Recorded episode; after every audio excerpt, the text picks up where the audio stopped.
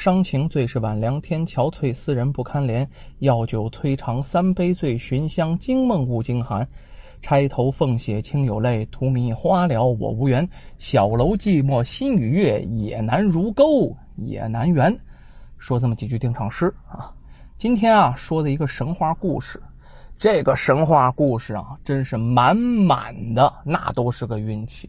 什么运气呢？桃花运！咱说人生天地之间呐，这个男人爱女人，女人也爱男人，两个人呢，这个相互共生，谁也离不开谁。要说一个人走桃花运啊，被这个大家闺秀看见了，穷书生嘛，被大家闺秀看上了，反复被美女看上，这就算走桃花运了。可是呢？今天这个故事啊，这个穷书生这桃花运算走嗨了啊，他被皇后看上了，你说这还了得？人还真成了。那别说真有这事儿吗？《聊斋》嘛，您听个乐呵就得了。反正啊，我相信谁都希望走这样的桃花运。故事呢，发生在这个清朝的道光年间，那时候啊，也讲究进京赶考武的哈，有个穷书生姓朱啊。这一天呢，穷书生啊，你首先呢，你首先是这个，你得参加乡试，成了举人之后啊，本身你是书生了，成了举人之后，回头呢，你才能进京啊。这个这天呢，他骑着这个驴啊，去府城参加这乡试啊。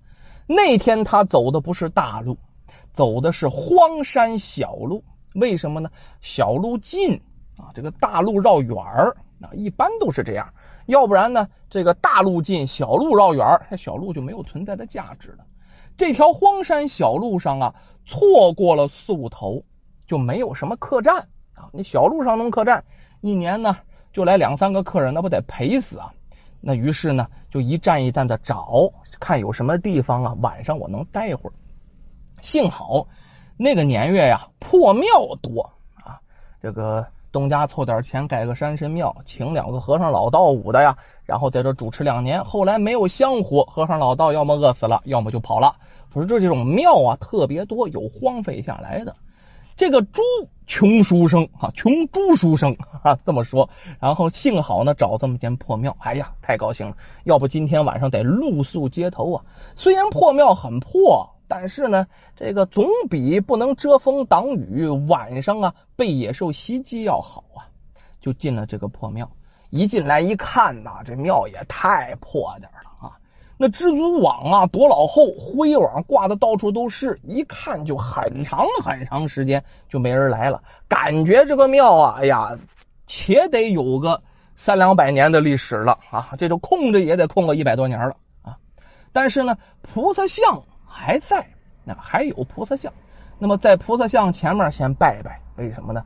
这个得有个敬意啊！今天晚上借您的宝地，我暂时栖身呢，得跟人说两声。正殿是菩萨像，不能住啊。于是来到侧房，哎，还不错，侧房啊，哎，还有床呢，这还了得？还有一个床板子，哎呀，这就比睡地上要强很多了，因为是骑着驴。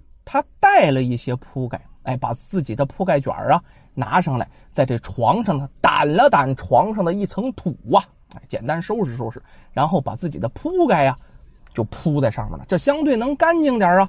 书生嘛，秀才呀，啊，起来要干什么？晚上那叫挑灯夜读，自己呀拿出点这个这个灯油来啊，然后呢找个破灯碗子捻了个鸟然后就把灯就点起来了。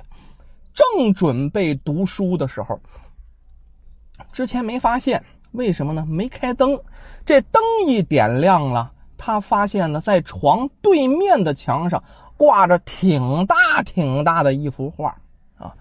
你说别的地方都很破旧吧？然后这幅画呢，哎，没显得有多旧。你说这幅画再有什么特别的，也没什么特别的。这幅画顶上画了一棵老松树啊，咱说松树啊长粗非常不容易。你看这个松树的树干呢特别的粗啊，这松树树干的按现在话说画的是一比一的比例啊，这一比一比例松树树干呢能有多少啊？如果是棵真树的话呀，得有两篓粗，就两个人手拉手两篓才能搂过来，得有这么粗。挺老粗、挺老粗的一棵松树。可是松树呢，并没有什么。这幅画啊，最特别的地方，松树上面居然有着一道门。松树上面画了一道门，这就不合理了。松树上你说有个窟窿，那这合理那？你不管是里面是住着这个狐仙啊，住着黄仙。还是住着这个松鼠，咋都都合理。你放个骷髅进去都合理，那是个窟窿。可是规规矩矩的一道门，哎，这就不太合理了。哎，这朱秀才啊也觉得很奇怪，于是呢就在这个树上啊，这个这个画上吧，咱就不能说树上，然后摸了一摸啊。好奇之心人间有之嘛，这也不读书了，把书这放下，站起来去摸那画像，摸什么？不摸那树干，主要得摸那门。结果这门呢，往上一摸，哎，这门嘎吱响了一声。哎呀，什么情况？真门吧？不能吧？再一用力，好家伙，这门呢，居然打开了。咱说不是外开的，往里推，推到里面去了，内开门。那这朱秀才那叫大吃一惊啊！哎，先把头探过去啊！哎，看了一看，哎呀，哎，这个门呢，里面居然还隐隐约约有灯光晃动，在这灯光照耀之下，仿佛里面有一个挺大挺大的院子，而且这个院子是富丽堂皇，不是普通人家的院子。咱现在这么说，打眼一看，且是一个大财主家的院子呢。那还是那句话，好奇之心，人间有之。咱说这朱秀才胆儿也挺大，这门都打开了，过去一探究竟吧。咱说钻过这个门呢，才发现门那面还真就是这棵大树的那一头啊。这个门呢，开在这树干上面，有多高呢？三尺多高。这三尺多高，咱按现在话说，有一米多高啊。这个也行，说高不高，说低不低，反正往下蹦还有点长腿。他就从那树干上慢慢慢慢的滑下来了，一进来看不要紧呐，这是一座非常豪华的啊一个大府院，看起来就不一般，那叫富丽堂皇啊。这朱秀才刚下树啊，迎面就看见一个啊这个女子啊，岁数不大，挑着个灯笼就走过来了，他是偷着摸进来的。有这贼心呐，就是好奇进来看看。哎，这时候就想躲，可是离得太近了，那女子也看见他了，躲也来不及了。没想到呢，这女孩好像胸有成竹啊，没叫没喊，到前面就说：“公子到了，随我来呀。”哎呦喂，要搁一般人，咱得合计合计，为什么呀？上来就这么说话，你是认识我呀，还是算着了？这是人是妖啊？可是呢？这个朱秀才没想这么多，为啥呀？这女孩长得太好看了，哈哈哈！哎，这女孩这个漂亮，而且呢，看穿着打扮可不像是个现在的女孩。这个女孩啊，反倒看着这个朱公子乐，为什么呢？就瞅他那辫子好笑，哎，一边走一边捂着嘴呀，不停的笑，就带着他走。这个朱公子被带到不远的一座宫殿当中，咱说是宫殿，不是房子。那大殿那叫富丽堂皇、豪华异常啊！那里面好多东西都是金子做的，最次最次是银子做的。我的天哪，太豪华了！他被带进一个房间，哎，这是一个女人的房间，就一看这个陈设啊，就能看明白，这是一个女人的闺房。哎，这里面呢有一个二十几岁的女人，正对着窗前等他。你看这穿着就不是一般人，绫罗绸缎呢，而且呢镶金线、走银边，顶上镶满了珠宝。这女人呢手轻轻这么一挥，带她来的那个漂亮姑娘就退出去了，然后反手把门带上了。咱说屋里这二十几岁的女人，不单长得好看啊。而且啊，比拿灯笼引他来这个女人岁数虽然大几岁，但是脸上除了好看之外，还透着端庄；除了端庄之外，还透着优雅。哎，你说不出那么漂亮，那么高贵，那么怎么不可高攀？要说这女人还非常有礼貌，请这公子啊坐下来，为他倒了一杯香茶。这朱秀才啊端起这茶品了一口，我的天呐，了不得，太好喝了！这茶怎么那么好喝呀？啊，这一辈子都没喝过这么好的茶。这时候呢，他才想起来，我这在哪儿啊？四处那么张望啊，这到底是什么地方？这深山之中怎么会有如此的宫殿呢？这心中啊，十万个为什么涌上心头，还好几大本呢。那女人看出他这个这个奇怪了，但是那女人更奇怪的是，公子啊，你这头发真奇怪呀！你怎么编那么长的辫子呀？难道你们啊，你不是我汉族之人吗？这朱秀才赶忙回答呀：“我是山西汾州人，怎么就不是汉族了？”好，那女人说：“好吧，哀家在深宫之中，久不外出。”也许啊，不太了解各地的风俗了。这个朱秀才这么一听就愣了。深宫之中，这宫是哪个宫啊？啊，呃呃，姑娘，您是您是什么人呢？啊，您您贵姓啊？这女人赶忙回答：“不敢，本妇人姓夏，夫君朱厚照，乃正德皇帝。”这话说的也太没溜了，咱说这朱秀才有点文化哈，一听到这儿那惊讶异常啊，然后哑然失笑，哈哈哈哈不信不信，这我这我怎么能信呢？明朝已亡一百多年。明朝正德年间到今天，那得三百多年了呀。明武宗，哎，朱厚照那是正德皇，那是第五个皇帝呀。到现在三百多年了，我这无意当中钻到画里面了，你看到皇后了，这这，笑得很放荡，笑得带有嘲讽的意思。那女人正颜厉色，你大胆！哎，本来挺生气，可是转念一想啊，哎。不过不信也好，这朱厚照好奇的心还没过呢。我这三百年之后的人呢，竟然见到了皇后娘娘，有什么能帮忙的吗？您就尽管说，这是在下的荣幸之至。没想到这下士说：“你真从三百年后来的？”嗯，我不信。不过不管真假，这样也好吧，就全无痕迹了。什么叫全无痕迹呀？这要干嘛呀？不是要杀我灭口吧？这朱秀才又买了一套《十万个为什么》装到心里啊！咱这么说，结果这夏氏啊接着说：“实不相瞒呐，我家那皇帝呀，放着后宫无数妃子不顾，却在外面寻花问柳。我这深宫之中啊，已经两三年不来一次喽。”我虽然贵为皇后，也是个女儿啊，还盼生个儿子继承皇位。这样下去怎么行啊？我这儿子哪来呀？这现在你来了，这不正好吗？我想让你帮我生个皇子出来吧。哼，这朱秀才一听啊，明白了啊，这叫什么呢？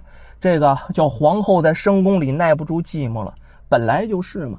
二十多岁，真要是被皇上撂他个几年，那也是寂寞难耐呀。他这一来，哎，倒是解了皇后的这个忧烦。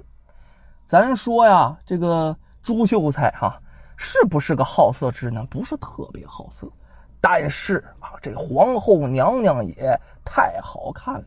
另外，他到现在为止也不相信这位是真皇后娘娘，因为三百多年了嘛，他不相信。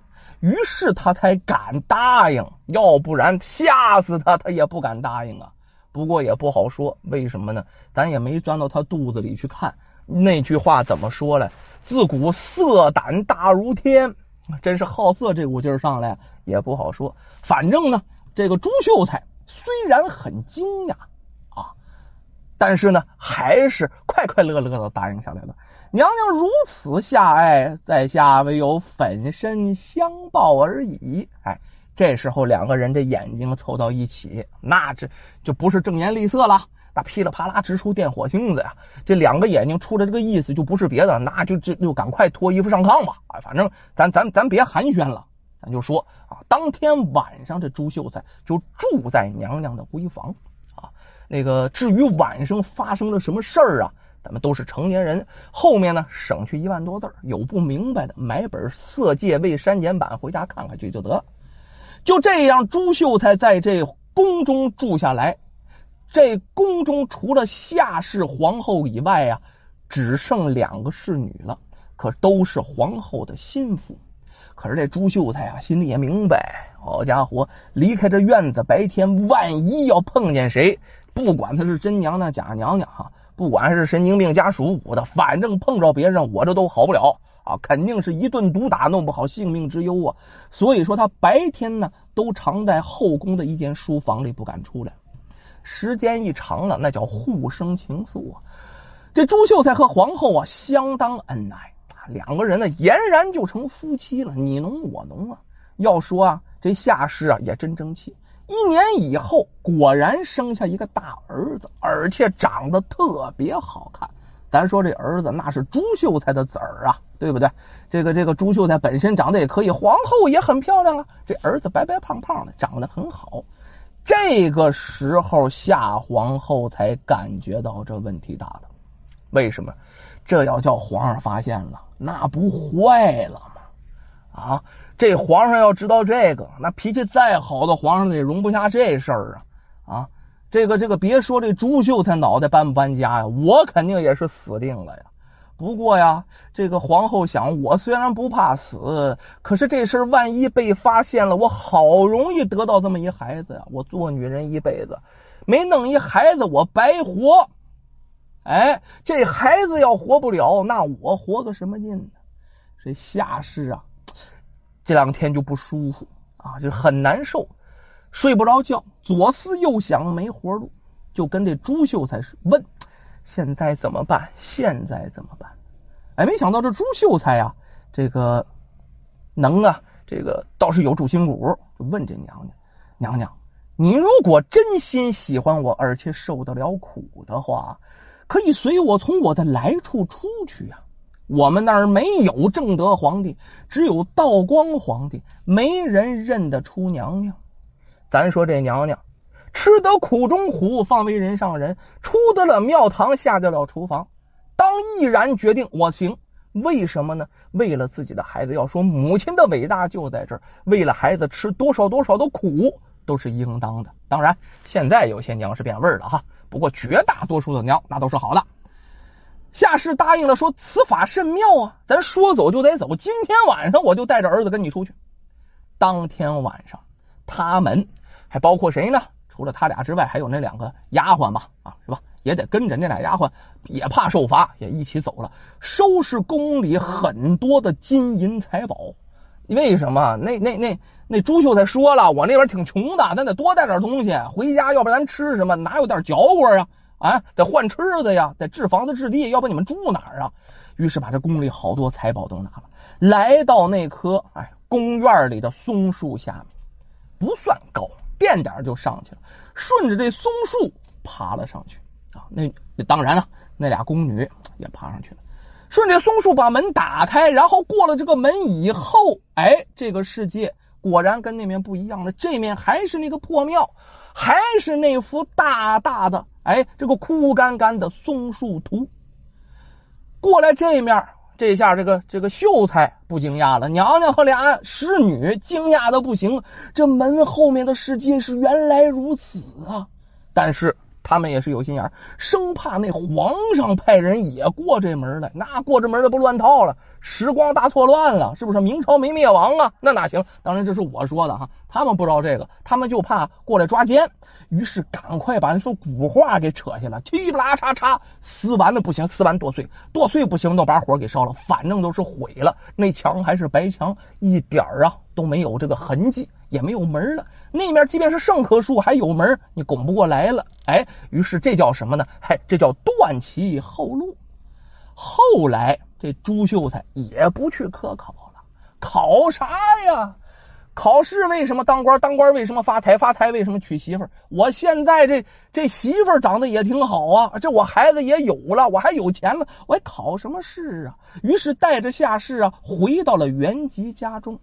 这说夏氏不错，对那俩使女也不错。说我跟这两个使女情同姐妹在一起十几年了，然后跟着我来这面，那不能够让他们再当使唤丫头了。咱也有钱不是吗？按照夏氏的意思，将这两个使女啊纳做妾，谁的妾？朱秀才的妾。这朱秀才愿不愿意？朱秀才连奔儿都没打。为什么？这两个侍女啊，不比夏氏难看了，而且还年轻。你别说朱秀才了，搁我，我奔儿都不打。啊，是不是？这我媳妇不会同意的，是吧？好了，而且在家呢，这不从宫里拿出好多金银嘛，金银细软嘛，哎，这拿过来了，好多东西在这面已经不能够以金子银子的价值去称量了。为什么？那是古董，那是古玩。也就是说，这金子虽然这个这这个金饰啊，虽然这才二两沉、三两沉、四两沉、半斤沉，打打比方吧，可是不是按斤儿称的，不是按两称的，拿古玩市场鉴定去，那是皇宫大内拿出来的珍品，了不得。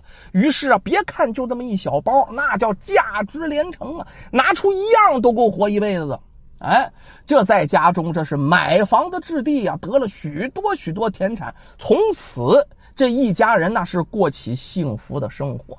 我说书这么长时间了，也说了好多穷秀才、富秀才，那这是走桃花运的啊！这些故事要说桃花运走到极致的，咱还得佩服这个姓朱的穷书生。